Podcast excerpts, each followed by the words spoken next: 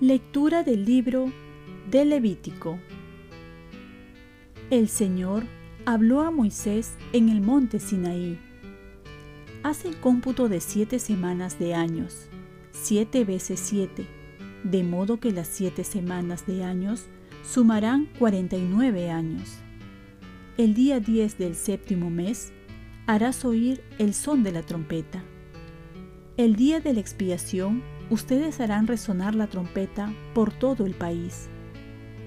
Declararán santo el año 50 y promulgarán la liberación de todos sus habitantes. Será para ustedes un jubileo. Cada uno recobrará su propiedad y retornará a su familia. El año 50 es para ustedes año jubilar no sembrarán ni cosecharán los rebrotes de la última cosecha, ni cortarán las uvas de cepas sin cultivar, porque es el año jubilar. Lo considerarás sagrado para ustedes. Comerán de la cosecha de sus campos. Este año jubilar, cada uno recobrará su propiedad.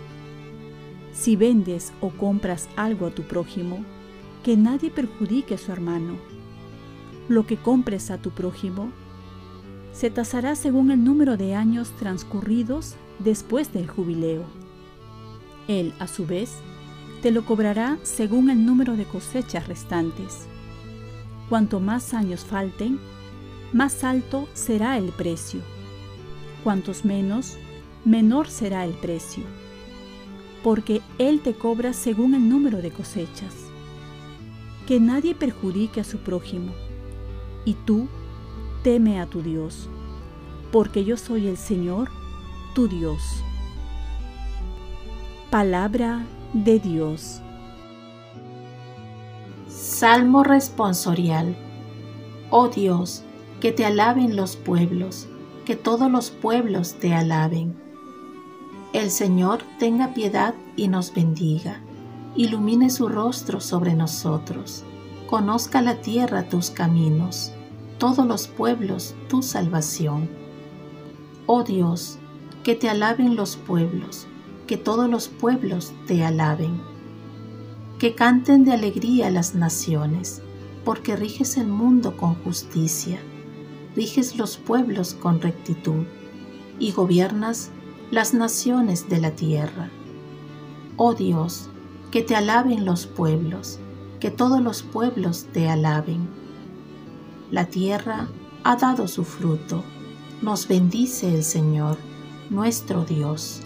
Que Dios nos bendiga, que le teman hasta los confines del orbe. Oh Dios, que te alaben los pueblos, que todos los pueblos te alaben. Lectura del Santo Evangelio según San Mateo.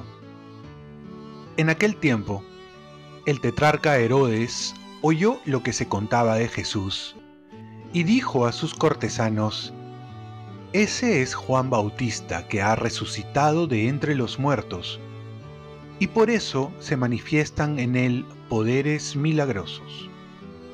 Es que Herodes había hecho arrestar a Juan y lo había metido en la cárcel encadenado por causa de Herodías, mujer de su hermano Felipe porque Juan le decía que no era lícito vivir con ella. Quería mandarlo matar, pero tuvo miedo de la gente que lo tenía por profeta. El día del cumpleaños de Herodes, la hija de Herodías, danzó delante de todos y le gustó tanto a Herodes que juró darle lo que pidiera ella. Ella, instigada por su madre, le dijo, dame ahora mismo en una bandeja la cabeza de Juan Bautista. El rey se entristeció, pero por el juramento y los invitados, ordenó que se la dieran y mandó decapitar a Juan en la cárcel. Trajeron la cabeza en una bandeja, se la entregaron a la joven y ella se la llevó a su madre. Sus discípulos recogieron el cadáver, lo enterraron y fueron a contárselo a Jesús. Palabra del Señor. Paz y bien. Hacer de tu vida un legado para las próximas generaciones. ¿Quién se juega la vida por decir la verdad? No es muy fácil encontrar personas que hablen siempre la verdad, y mucho menos aquellos que se juegan su puesto, su cargo, su libertad, su prestigio en honor a la verdad. Los profetas son aquellas personas que nos muestran a Dios no solo con las palabras, sino con sus vidas. Y ahí la comprobación de un profeta, la coherencia entre sus palabras y sus acciones. Juan Bautista no puede silenciar su conciencia y está dispuesto a ir a la cárcel por ello. Juan nos representa a tantas personas que están prohibidas de su libertad, que están en las cárceles por una calumnia, por una revancha, por una represalia, venganza, donde se impone el poder, el dinero y las influencias ante el inocente que no tiene a quién recurrir. Ante la injusticia, Dios pudo socorrer de muchas maneras a Juan, una de ellas liberándola quizás de una manera milagrosa, haciendo de su vida un gran testimonio para las generaciones y generaciones, darle la gracia del martirio para que ingrese directamente al cielo. Dos caminos que muchas veces se nos presentan sufrir y o morir, pero ambos con dignidad. A través del profeta San Juan se nos presenta dos tipos de personas, aquellos que se cuidan, pero su vida no trasciende, aquellos que entregan su vida y la trascienden. Esto generalmente se ve cuando uno fallece. Si se ha cuidado de lo que dicen los demás, si ha vivido para sí, si no ha arriesgado por la verdad, cuando fallece su recuerdo se desvanece. Y muy pronto. Sin embargo, cuando ocurre lo contrario, cuando uno entrega su vida, arriesga y es coherente, su recuerdo permanece por generaciones. Hoy recordamos a uno de esos hombres que trascendieron, es San Ignacio Loyola, que se dio cuenta que la grandeza de su vida solo la podía encontrar en Cristo. Él hizo que muchos hombres se encuentren con Dios cuando fundó la Orden de los Jesuitas y también nos dejó los ejercicios espirituales y mucho más. Él decía, prefiero ser tenido por idiota y loco por Cristo que por sabio y prudente en este mundo. Y se repetía frecuentemente, Señor, ¿qué puedo desear fuera de ti?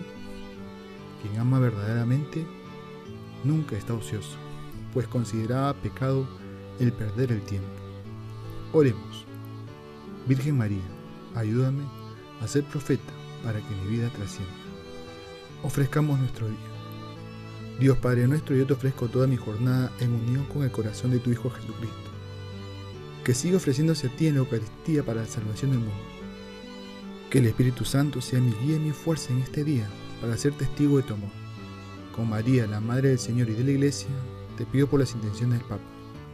Con San José Obrero te encomiendo mi trabajo y mis actividades de hoy para que se haga en mí tu voluntad. Y la bendición de Dios Todopoderoso, Padre, Hijo y Espíritu Santo, descienda sobre ti. Cuenta con mis oraciones, que yo cuento con las tuyas, y que tengas un santo día.